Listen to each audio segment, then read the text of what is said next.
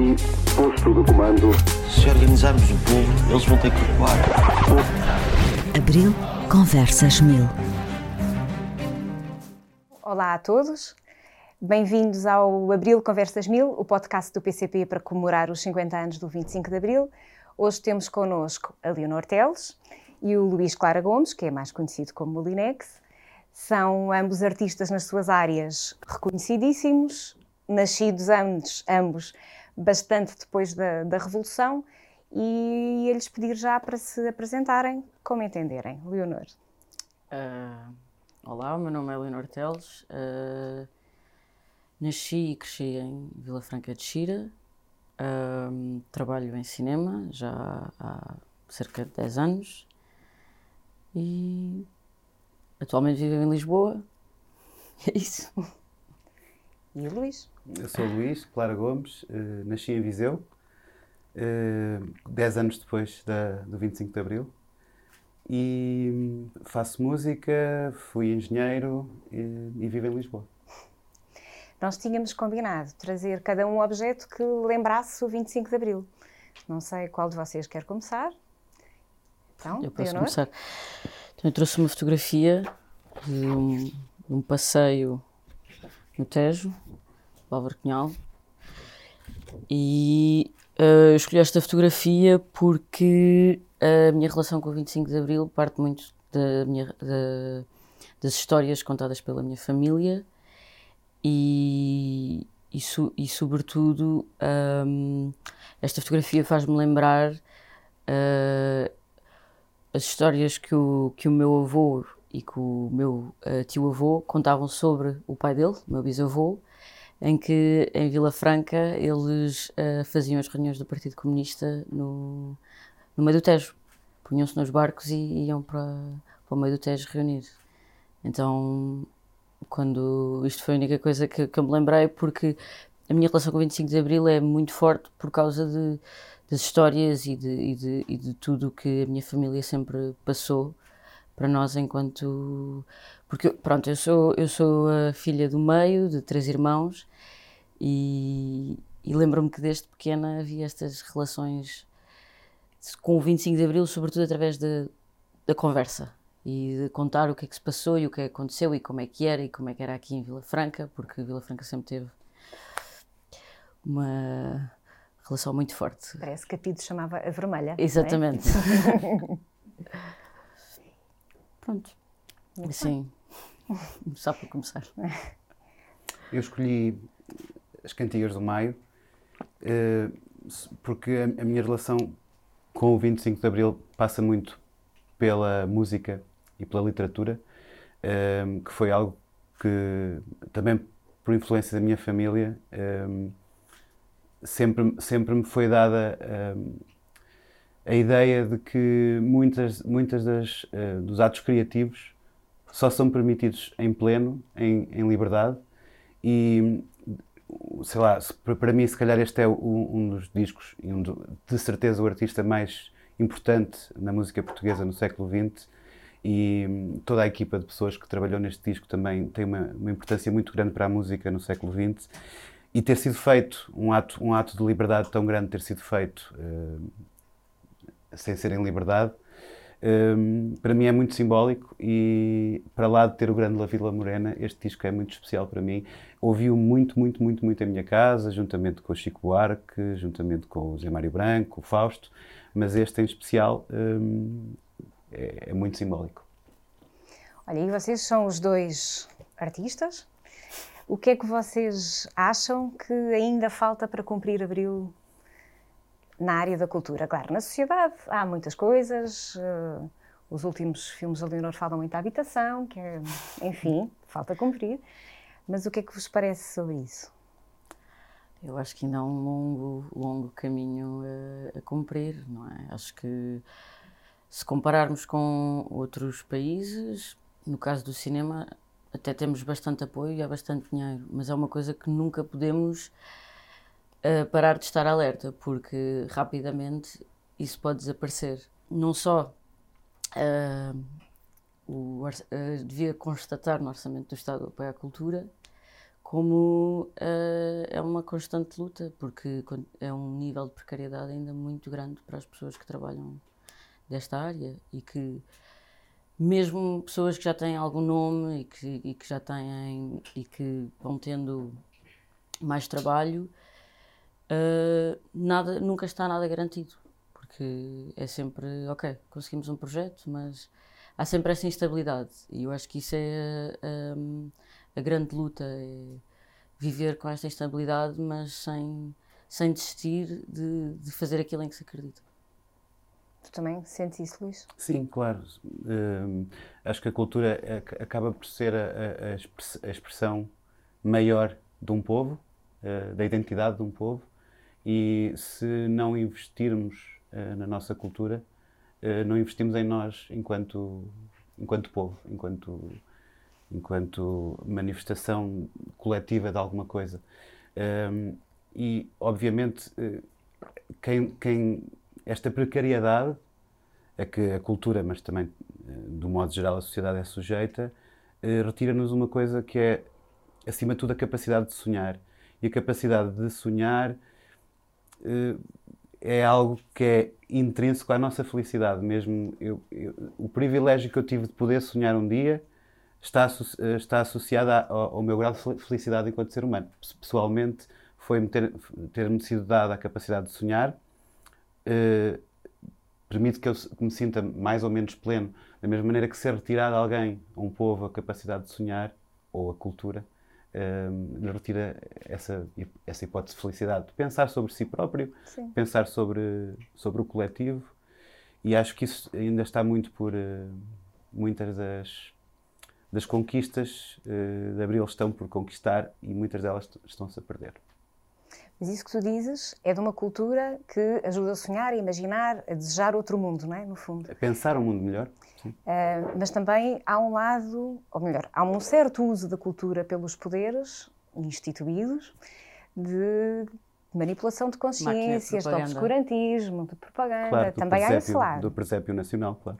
Diz lá, explica lá isso do presépio nacional. O presépio nacional, por exemplo, uh, a questão. Há um, há, um, há um certo. Eu não sei se há, se há, outros, há outras línguas ou outros países em que a ideia folclórica tem uma conotação negativa. Na nossa cultura, Sim. folclórico tem uma conotação negativa para muitas pessoas. Isto é sintomático de falta de amor próprio. E também tem a ver com, esse, com essa questão do presépio que se fez durante, durante o Estado Novo, de uma representação de um Portugal idealizado, em que uhum. cada região tinha a sua. A, suas, seu traje. O seu traje, a sua cantiga. E esta ideia muito reducionista de uma coisa que é muito mais plural e muito mais eh, muito, muito menos homogénea do, do que é a nossa cultura, ajuda a que também olhemos para nós com menos amor próprio, uh, ou seja, é muito recente a nossa democracia e isso faz com que, que, que tenha que ser muito mais trabalhada que outras mais maduras, entre aspas. Uh, e, e, e, a cultura é uma forma muito importante de trabalhar essa, uhum. essa democracia. Tu estavas a... usaste a palavra propaganda? Sim. não, eu estava eu a pensar que, ok, é recente, vai fazer 50 anos, mas uh, ao mesmo tempo que é recente, não, não sei até que ponto é que uh, não nos estamos a esquecer do que, do que aconteceu, não é? E, uhum. e eu acho que é por causa disso que a memória para mim é tão, tão importante e, e não podemos perder a memória daquilo que aconteceu antes do, do 25 de Abril. E, e acho que todas essas músicas que tu trouxeste e tudo isso é, continuam super atuais e deviam continuar em nós e passar de, de, de pessoa em pessoa, de família em família, para, para não nos esquecermos do que é que foi essa máquina de propaganda anteriormente, não é? Porque, porque a verdade é que a nossa, o nosso a nossa identidade também ainda está muito marcada por tudo o que aconteceu anteriormente ao 25 de Abril. A nossa maneira de pensar, as coisas que ambicionamos. Os nossos grandes costumes. Exatamente. Eu sinto que isso é algo que ainda está muito enraizado. Uhum. E quando vocês criam, quando tu fazes filmes, quando tu fazes músicas, vocês têm isso presente Ou estão só a fazer porque, porque se sentem bem, porque o plano fica maravilhoso, porque a música assim fica fixe? Eu tenho uma consciência muito, muito presente de que a música que faço pode ter uma leitura um bocado imediata, é música de dança, mas eu acho que a pista de dança é historicamente um espaço de liberdade, um espaço de expressão individual, uh, devo muito, uh, é, um, é um espaço em quase como se fosse um, um uma, um, um, tubo de ensaio de, de, muitas revoluções. Porque antes de haver eh, liberdades conquistadas num plano uh, geral, num plano social, no dia a dia, conseguem-se descobrir estas, estas liberdades nestes espaços seguros. E então tenho noção da, da responsabilidade que tenho um, ao fazê-la graças a muitas liberdades conquistadas por pessoas antes de mim e provavelmente em, em espaços de muito menor privilégio que eu.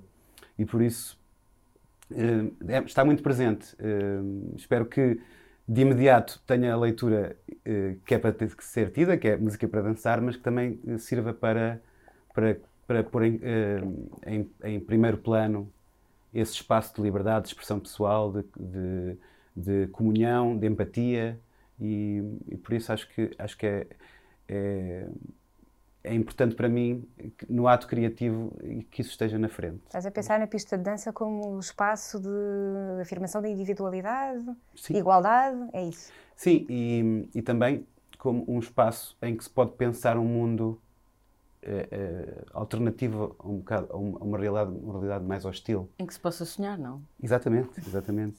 Porque se calhar, eh, se formos a pensar eh, na, nas pistas de dança como, como as imaginamos nos anos 70, um bocado por todo o mundo, eram espaços em que as pessoas finalmente podiam ser quem queriam ser e eram aceitos como eram. E isso é um espaço, isso é, um, é, um, é uma coisa muito simbólica, muito importante de pensar na, na sociedade. Se nós criarmos, uh, se criarmos espaços em que as pessoas se possam uh, exprimir e, e, e, e, não ter receio de, de, de mostrar a sua identidade, uh, acho que criamos espaço para aceitação, criamos espaço para o diálogo, criamos espaço para sonharmos juntos um, e acho que a exposição a, a diferenças, a exposição uhum. a pensamentos diferentes fa faz de nós melhores pessoas. Eu, pelo menos, gosto de, de falar. Pensar que sim. Como? gosto de pensar, que, sim. Eu gosto de falar com pessoas que divergem da minha opinião, precisamente porque tenho espaço para crescer no, no processo. Uhum. Mesmo que a gente reforce a nossa opinião às vezes. Claro. Mas claro. ajuda a exercitar. Mas eu gosto de saber mesmo de onde é que as pessoas vêm para, ter, para, para pensar de forma mesmo diferente a mim. Uh, alguma, alguma coisa no processo de crescimento daquelas pessoas as, as, levou a pensar assim, não é no vácuo que se criam ideias antidemocráticas, por claro. exemplo, por isso. Okay. E tu, relativamente ao cinema, também? Não, eu acho que inconscientemente essas coisas estão lá. Não, não, não, não acho que quando estou, a filmar ou quando. Se calhar quando estou a escrever é uma coisa que está mais presente, mas quando estou a filmar não é uma coisa que, que esteja lá, porque apesar de tudo, quando quando estou a fazer um filme, acaba por ser um processo. Uh, começa por ser um processo individual que depois, só no fim, é que ganha essa, essa dimensão mais coletiva. Claro, é uma arte muito coletiva, claro. Sim. Uh, mas acho que, sobretudo, aquilo que eu tento fazer é. É que, que as pessoas, quando veem os meus filmes, sintam alguma coisa e que, se saírem de lá e aquilo tiver. Ou seja, que as permita pensar, uhum. acho que já, já, já, já, já cumpri o meu trabalho, porque eu acho que é este, este processo de ver um filme e ficar aquilo ficar dentro de nós a maturar e depois podermos conversar sobre ele ou conversar sobre as coisas que, que, que as questões que estão que estão inerentes ao filme permite também abrir abrir horizontes. E, e, e, acho que através do cinema também, lá está, conseguimos conhecer outras pessoas, outras culturas, outras ideias, outras maneiras de pensar. Mas para isso também temos que estar abertos e, e termos curiosidade em conhecer o outro. E, e temos que ser menos intolerantes e, mais. Acho que tem sobretudo a ver com esta generosidade de, de querer ouvir as outras pessoas. E, e acho que o cinema tem, tem essa, essa possibilidade de dar voz a essas questões. Tu, tu és de ascendência cigana, Sim. os teus primeiros dois filmes falavam disso. Sim. Uh, pronto, de maneira muito divertida, pelo menos o segundo, a partir dos sapos, muito merecido. Sim. Uh, todas as leis proíbem a discriminação no nosso país Contudo, e a verdade é que é uma, dos, é uma das partes da nossa sociedade em que Abril ainda precisa de se cumprir sim. decisivamente. Sim, mas aí lá está, tem a ver com esta questão da tolerância, ou melhor, da intolerância e, de, e da falta de, de, de abertura. Eu acho que não, não é só a falta de abertura, acho que tem muito a ver com a falta de conhecimento e, e, de, e de compreensão. Porque se calhar se percebermos, lá está, de onde é que as pessoas vêm, ah, como é que foi, como é que elas foram condicionadas durante o seu crescimento, quais são as oportunidades que tiveram, Ou que não tiveram. ou- exatamente, hum, faz com que pensamos desta ou daquela maneira. E, e, e sim, eu acho que nessa altura fiz esses filmes porque eu também tinha muita curiosidade em perceber de onde é que eu vinha, de onde é que o meu pai vinha, de onde é que a minha família, do lado do meu pai, toda tinha vindo e como é que, como é que eu tinha chegado até aqui e como é que eu poderia expressar-me desta maneira. Ou seja, portanto, eu acho que a questão da memória, lá está, voltando à fotografia, tem muita importância para mim e no, e no, e no meu trabalho, porque eu questiono muitas vezes de que qual é que foi todo o caminho de todas estas pessoas, de, de- do meu pai que veio, que era cigano, da minha mãe que não é, mas que também descende de varinos, ah, que vieram e depois ficaram, ficaram em Vila Franca. Como é que todas estas coisas se cruzaram para chegar até mim, que de repente tenho a oportunidade de, de estudar, de, de, eh, enquanto mulher, não é? Porque com todas as condicionantes que poderiam haver, de estudar cinema e de fazer filmes e, e ser ativamente a minha profissão. Portanto, acho que é sempre importante este exercício de, de perceber de, de onde é que, de onde é que eu venho e como é que isso me condiciona também eh, hoje em dia. E tu achas que as pessoas da tua geração, homens e mulheres, também têm essa reflexão sobre o que foi o fascismo, que foi preciso lutar para chegarmos aqui? Eu acho que muitas pessoas têm e acho que hum, acho que tem sobretudo muito a ver também com os ciclos onde as pessoas ah, habitam e acho que também tem a ver com uma questão de, de identidade. Se estivermos a falar se calhar de, de pessoas da nossa área da cultura, da- das artes, acho que têm assim uma, uma- um conhecimento e uma informação mais, mais profunda sobre o assunto e que, e que todos os anos vão descer à avenida e que isso continua a ser hum, questões muito importantes e que vão lutar. Não, não posso falar sobre toda a geração, não, mas acho que não sei, tenho a sensação que, que, que isto não pode ser esquecido nunca. E que, e que ativamente temos que falar sobre isso e lembrar-nos disto e conversarmos sobre isto. Tu também, eh, há bocadinho falaste da, da questão da liberdade na pista de dança. o que se prende com os problemas que se prendem com o racismo, de que a Leonor falou, também estão muito presentes. Claro. Ou pode ser um ótimo sítio para esbater diferenças. Tu também sentes que as pessoas têm essa preocupação? Que é essa preocupação com o fascismo, com o que foi, com nunca mais? Como a Leonor diz e bem, eu não, não posso falar por, Claro. por toda a gente, mas eu penso que, que há, um, há um certo. Sinto fal- falta de interseccionalidade. hum, existe, existe, existe uma. Há avanços sociais que eu sinto que, que estão a ser, que estão a ser eh, conquistados nos dias de hoje, mas acho que existe, no geral, uma, fa- uma falta de interseccionalidade, eh, uma falta de empatia eh, em, relação aos, aos problemas. Eu acho que há lutas, nenhuma luta é mais válida que outras, não é isso que eu estou a dizer. Eu acho que, é que há uma, se calhar, uma luta subjacente mais importante. eh, eh, que, é, que é o respeito pelos direitos fundamentais dos seres humanos e pelos, pela Constituição. eh, e de facto, há coisas que estão escritas na Constituição que nunca foram cumpridas. e, e, e às vezes há, há falta de, eu sinto um bocado de falta dessa empatia, como se, se os problemas, se os meus problemas fossem mais problemas do que os problemas da pessoa ao lado. E, Quando às vezes até tem a mesma raiz.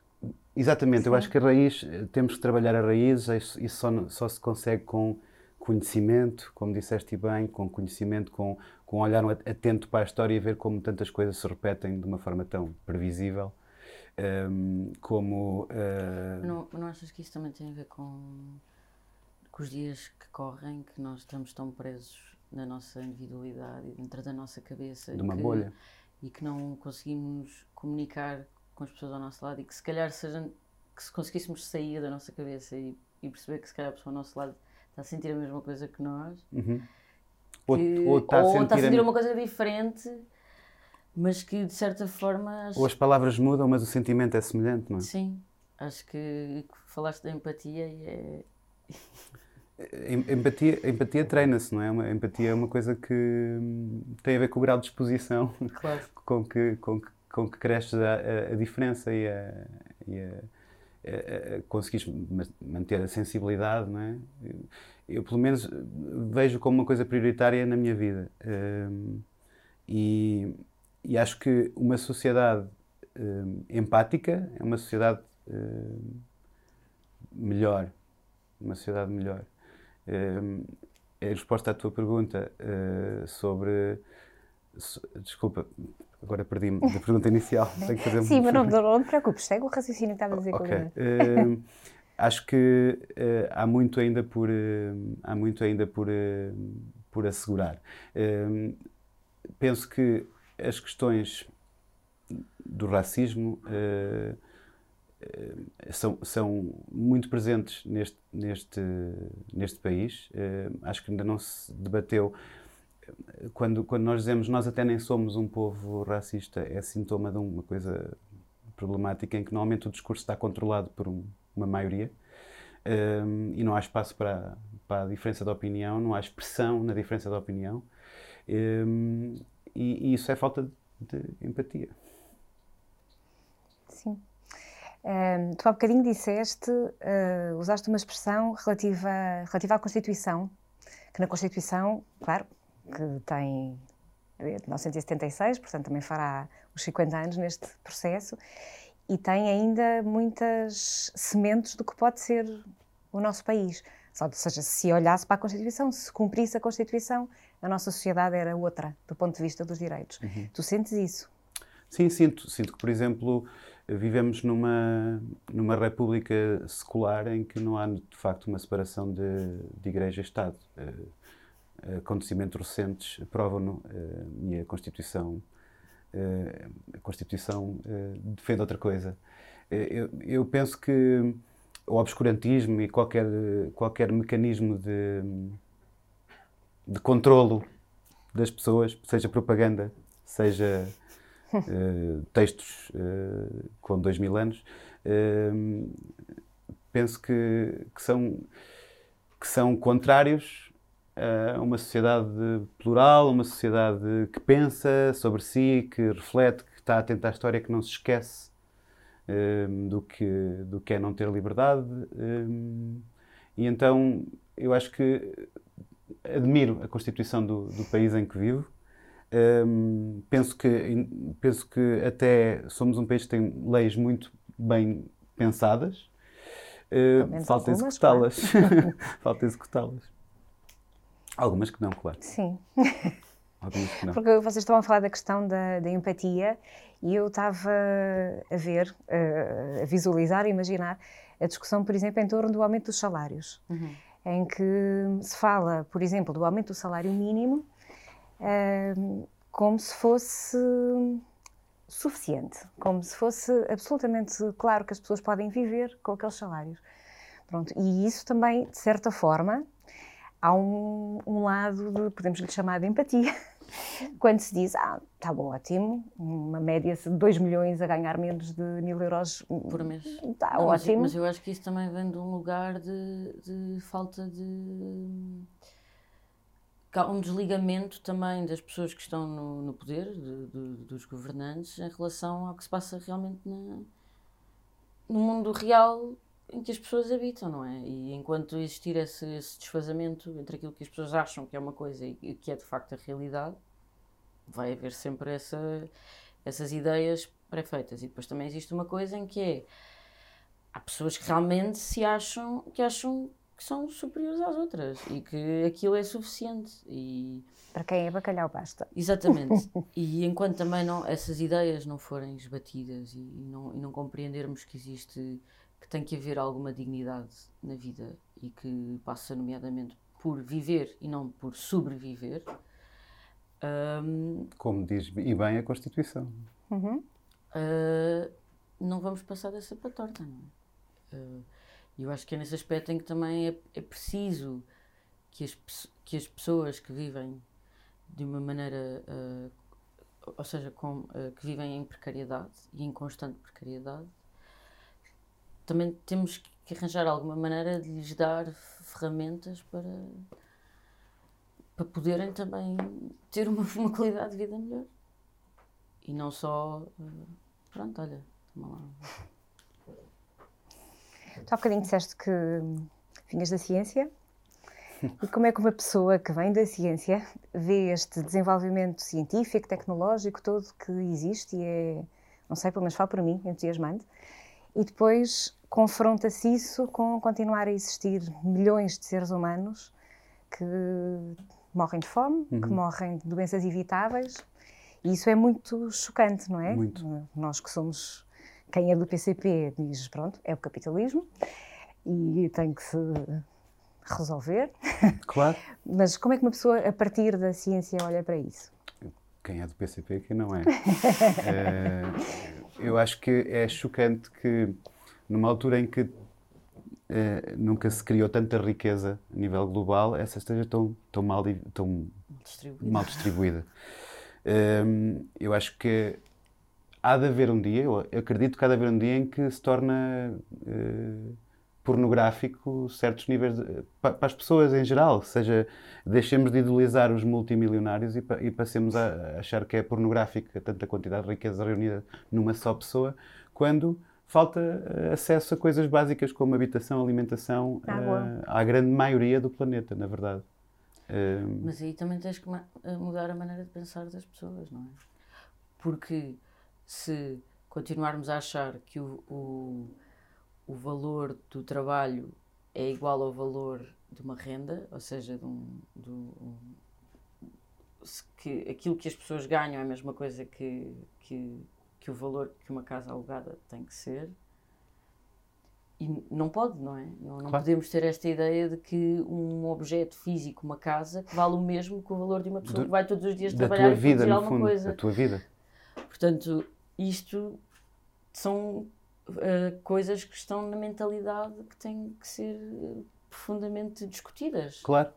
Por exemplo, eh, a questão eh, que me fazem muitas vezes sobre o que é que tu achas da inteligência artificial e da robotização das, de, de muitas, muitos trabalhos ditos eh, Repetitivo. repetitivos. Eh, o que é que achas sobre isso, retirar eh, emprego a pessoas? Eu acho que o, o o que é grave é vivemos numa sociedade em que geremos tanta riqueza, em que estes trabalhos, a não ser, eh, estes trabalhos são desnecessários existirem, a não ser que, que sejam os únicos trabalhos que é, que é possível haver. Se, se me dizem que. Ou seja, o que eu quero dizer com isto é. Eh, será que, este- que- que- a pergunta é se este- não é perigoso estes trabalhos de deixarem de existir? A pergunta devia ser é porque é que estes trabalhos ainda existem?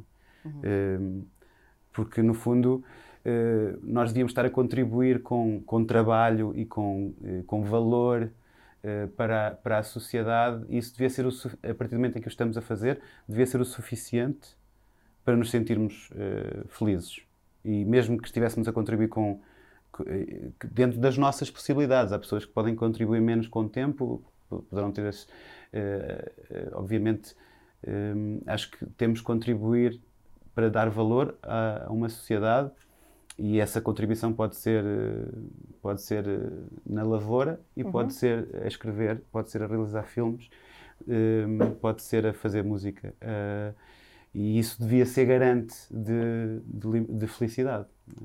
e, e a partir do momento em que estamos a aceitar que esta condição de que o salário é mínimo e por isso eh, esta pessoa com este, com este, com este salário eh, vive. Vive não, está viva. Eh, sobretudo pensarmos que é impossível termos acesso à educação. É- não é possível estudar em Lisboa hoje em dia, a não ser que tenhamos eh, pais ricos eh, ou que tenhamos quatro empregos em simultâneo para, para E pagar um assim. quarto. Eh, e isso aí é muito assustador para mim, pensar que, que estamos a, um bocadinho a hipotecar as gerações seguintes por falta de acesso a conhecimento. Estamos cada vez com mais informação e menos conhecimento. E isso é assustador. É assustador para mim. Eh, portanto, em resposta à pergunta inicial, se a tecnologia, eh, se os avanços tecnológicos, os avanços na saúde, na, na ciência, eh, por um lado entusiasmam muito, entusiasmam porque têm o potencial de resolver problemas profundos no domínio da administração pública, no, no domínio da, da comunicação, no, no domínio da saúde, no domínio da- do acesso. Por outro lado, eh, acho que podem ser mecanismos para perpetuar ainda mais a, a- desigualdade e, e neste momento é esse, o- é esse o segundo, o caminho que as coisas estão a ter, a perpetuação da desigualdade. E, No fundo, é quem, a tec- a quem é que a tecnologia interessa, não é? Sim, Porque se a exatamente. tecnologia for posta ao serviço do desenvolvimento dos seres humanos, ela pode ter um valor, enfim, de emancipação, de termos mais tempo livre, Exatamente. menos doenças, Exatamente. De poder ver uma comunicação isto não mais fácil. Ora, aí é que está. Exato. Agora, agora pensarmos o que- coletivamente o que é que é o lucro de, de uma sociedade. eh, e se calhar a sociedade, imagina, a sociedade lucra mais, eh, obviamente, com. Mas, mas aí tens que mudar também a, a maneira de, de que as pessoas têm da ideia de- da sua felicidade individual. Uhum. Porque aquilo que, que é, ah, vais ser feliz se tiveres um carro, se tiveres uma casa, Claro. se tiveres o iPhone, se tiveres as. Ou seja, é sempre uma base de consumismo. Mas isso também, o capitalismo também precisa, que a gente precise dessas Claro. coisas, não é? E tudo bem, não tem problema nenhum, mas acho que tem que ser sempre uma questão de, de equilíbrio. E, e- e acho que as pessoas estão com, sobretudo as gerações mais novas, acho que é uma falta de, de, de perspectiva de futuro que é muito esmagadora. Porque se olhar para, para, para a geração dos meus pais, que com a minha idade já tinham casa, já tinham os filhos, ou seja, já tinham uma certa estabilidade, que eu continuo a sentir que, por mais que eu continue a trabalhar, que eu ainda não alcancei, não, não vou alcançar. Também, pronto, dizem-me sempre, também escolheste essa profissão, estás à espera de quê? E tudo bem, Mas vivo com essas escolheu- consequências. Mas quem não escolheu essa profissão também vive Exato. assim. Mas, mas eu vivo com essas consequências porque eu, eu eh, sinto-me mesmo feliz quando estou a filmar. E isso é uma coisa que eu não, não quero abdicar, pelo menos para já. Então acho que esta instabilidade permanente é o que também causa um- uma falta de esperança, não é? E de, e de- e de perspectiva sonho. e, e de sonhar. Claro. Porque se está sempre a viver no dia a dia, juntar o dinheiro dos vários empregos para pagar o quarto, a contar os trocos para pagar a luz, a ver se Não, arranja. e, e- percebermos que as É pessoas vão difícil essa- avançando na carreira e na idade e que continuam a ter que dividir casa e que continuam Ou a voltar ter para a casa que... dos pais. ou- Exatamente. E o que é que isso também faz com que a pessoa sinta individualmente no, no- no seu dia a dia? Em vez de estar a evoluir, está a regredir. Claro. Eu sinto, que- eu sinto que é, é- é- é isso mesmo que é, é, um, é, um, é uma característica da nossa geração. eh, estamos a, a viver ao mês, ao dia. E hum, essa precariedade, essa falta de segurança retira-nos eh, retira-nos o- a, capacidade de pensar ide- ideias grandes. né? Temos que pensar, Sonhar alto. Temos que pensar na conta do Da banco. Sim, mas é sempre esta coisa de termos que sonhar pequenino. Sim. É sempre assim aqui, oh não, isto, pronto, não. Sim, Mas eu, mas eu sinto que a nossa geração anda sempre atrás. Ou seja, que nó- nunca, nunca apanhámos as coisas e que andamos sempre a, a correr atrás e que aquilo- as coisas nunca chegam a, a nós. Nós no, no, no PCP costumamos usar a expressão do Portugal com futuro associada à questão do- dos direitos, não é? Dos direitos de quem trabalha, de contra a precariedade, de haver salários decentes que permitam viver, eh, da habitação estar garantida, dos serviços públicos garantirem a saúde, a educação, a cultura, exatamente porque isso permite que seja outra coisa, que as pessoas, que a vida das pessoas não seja só essa só esse pensar mês a mês, no máximo, até ao verão, para pensar nas férias. E eu tenho ideia, de, enfim, de- da experiência que tenho, tenho ideia de que há muita gente a perceber isso, incluindo, eu sou um bocadinho mais velha que vocês, incluindo da vossa geração, muita gente que também sente, não, isto não é possível. Há, há muito jovem trabalhador a lutar, há muita gente a intervir, hum, nos sindicatos, fora dos sindicatos, mas vocês também sentem isso, que há gente a, a querer questionar esta forma de organização? Eu sinto, mas acho que sinto que é uma minoria. Não sinto que, é um, que seja uma maioria. eu concordo com a Leonor. E eu acho que isto tem que ser uma maioria. Acho que as pessoas têm que ir eh, tomar as ruas e bora lá. E não pode ser só estar nos telefones e, e a fazer a luta e a, e a- e a partilhar as coisas no, nas stories do Instagram. Não, tem que ser um. Eu tem sinto ser que vivemos mesmo... em crise desde que nasci. Eu também! Desde que nasci. Eu também. Eu tenho muito essa noção. Acho que houve ali uma altura que era pequena que as coisas até estavam mais ou menos ok. Até porque és pequena. Exato, mas depois disso é sempre, sinto que é sempre, sempre em crise. Sim, eu acho que também diz muito sobre, sobre a- ser uma democracia jovem. Ehm, 50 anos já não é jovem, mas, mas em, em muitos aspectos é, não é? Ehm, Coletivamente. é. co- sim, e, à, e à escala, na escala histórica é claro que é. Eh, e, e acho que tem a ver com o facto dos grandes costumes, volto a falar nisso um bocadinho, que ehm, há um certo há uma certa parte de mim, eu não quero ser polémico aqui, mas há uma certa parte de mim que acha que, que aceitamos muito facilmente uma condição de sermos um bocadinho subjugados coletivamente enquanto país e, e sinto falta de, de mais, eh, de mais revolta de, de, de como outros países vizinhos em que se aumentam 1% a qualquer coisa, vem tudo para a rua para a fazer rua. barulho. Claro. Eu acho que, que sinto falta disso. Houve, houve, houve certos momentos em que eu pensei que a coisa estava a mudar, quando foi uma grande manifestação contra a precariedade na altura de 2008 ou 2009. eh, vira- Foi da vira- geração Arrasca. geração Arrasca, exatamente. Senti que ali havia um- uma... Na altura uma- da Troika. Sim, Sim. Sim.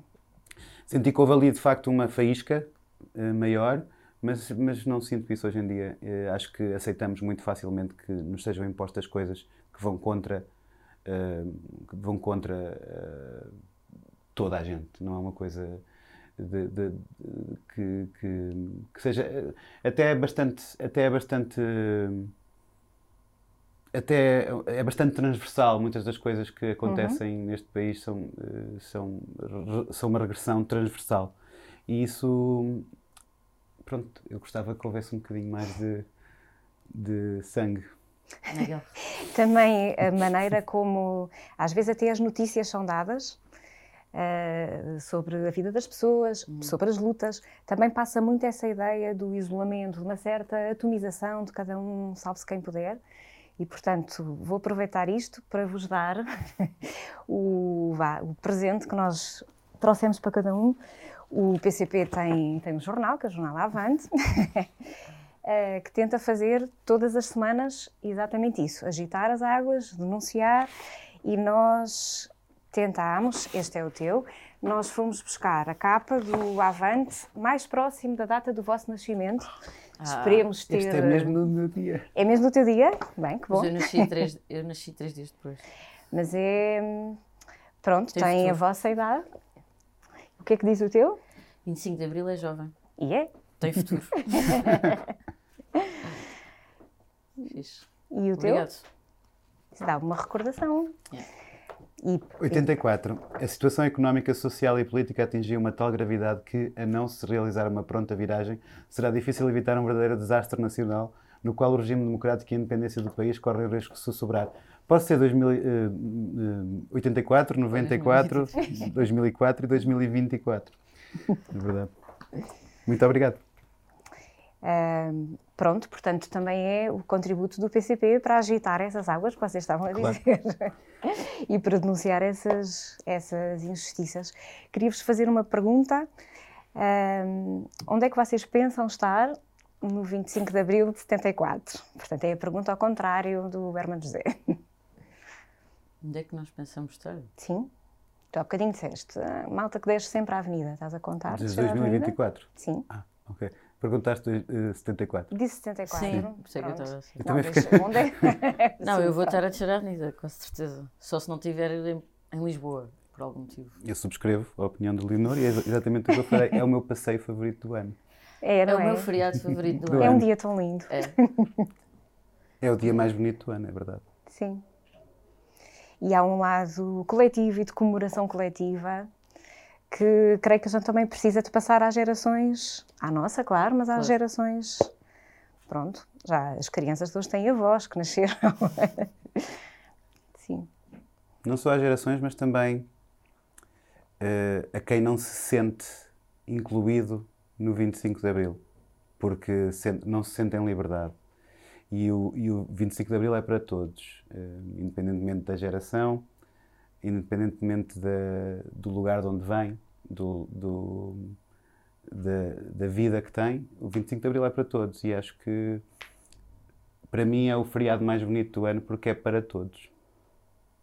E tu sentes que quem é que não se sente incluído? Por não se sentir livre, não conhecer as conquistas?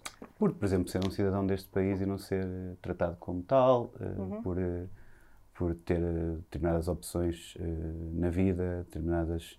eh, ser diferente, por ser diferente eh, da maioria. E acho que o 25 de Abril é para todos e, e a Constituição é para todos e, e é, é algo que é muito, muito importante para mim que, que tentar, por exemplo, quando, quando vejo um miúdo de 14, 15 anos a, com, esse, com esse desligamento do 25 de Abril, para mim torna-se uma missão, torna-se uma missão explicar-lhe o quão importante é este feriado para nós e sempre que conheço estrangeiros que, que, que me perguntam pela história recente do país, eu faço, faço questão de lhes mostrar o quão bonita foi esta revolução. Hum, e então, E também é preciso que nas escolas, que eu acho, falarmos ativamente sobre isso. Sim, sim, sim, sim. Porque só assim também é que. Porque se não existir isso em casa, pelo menos que na escola se saiba que neste dia aconteceu isto. exatamente. E, e tudo o que levou até esse dia. e os, e os direitos que se conquistaram. Porque hum, também sinto que às vezes há uma certa ideia de hum, do 25 de Abril foi aquele dia e ponto final, e, e pronto, e houve a liberdade. E houve, claro, e é o melhor feriado, é? mas depois também houve todo o processo a seguir que levou, incluindo a ficar-se consagrado na Constituição, Exatamente. eh, todo um processo coletivo, hum, descolonização. Sim, mas, mas até mesmo acho que é importante falar sobre isso e sobre as coisas que correram bem e sobre as coisas que correram mal e sobre o processo e todos esses processos que ainda hoje são o reflexo de, de tudo isso e, que, e como é que nós podemos para a frente m- hum, melhorar e permitir que, que lá está, que o 25 de Abril seja efetivamente para todos. Acho que é um jardim, 25 de Abril, Abril é um jardim e é da nossa responsabilidade cuidar dele, não é? Eh, Acho que é a melhor metáfora que eu tenho para, para, este, para este dia porque exige cuidado, podemos todos beneficiar dele. Hum, as árvores dão sombra para todos quando cuidamos individualmente delas, das nossas, das nossas frutas, das nossas, da, da estética do nosso jardim, da, portanto, da cultura do nosso jardim.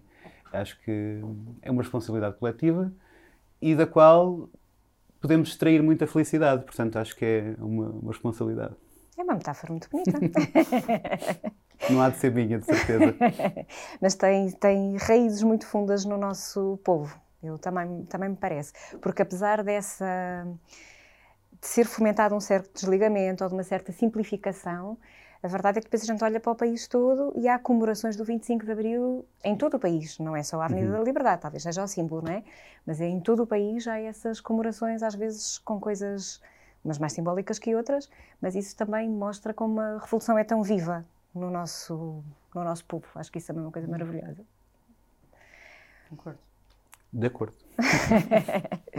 Tinha mais uma, uma oferta para vos fazer. Ah. Eh, eu não sei se vocês já foram à festa do Avante, mas fui, é já. sempre no primeiro fim de semana de setembro, está marcada a próxima, Obrigada. 6, 7 e 8 de 2024, é a grande festa de Abril. Começou em 1976 e procuramos que todos os anos seja, enfim, expressão daquilo que nós também queremos do Portugal de Abril. Se vocês estiverem de acordo, nós concluímos a nossa conversa. Pronto, e terminamos em grande a falar da festa do Avante. Claro, lá estarei. Eh, muito obrigada a todos que nos estão a ver. Muito obrigada ao Luís e à Leonor. Obrigada. Quem não viu os outros episódios, procure ver. E 25 de Abril sempre. Fascismo Mas nunca, mais. Abril Conversas Mil.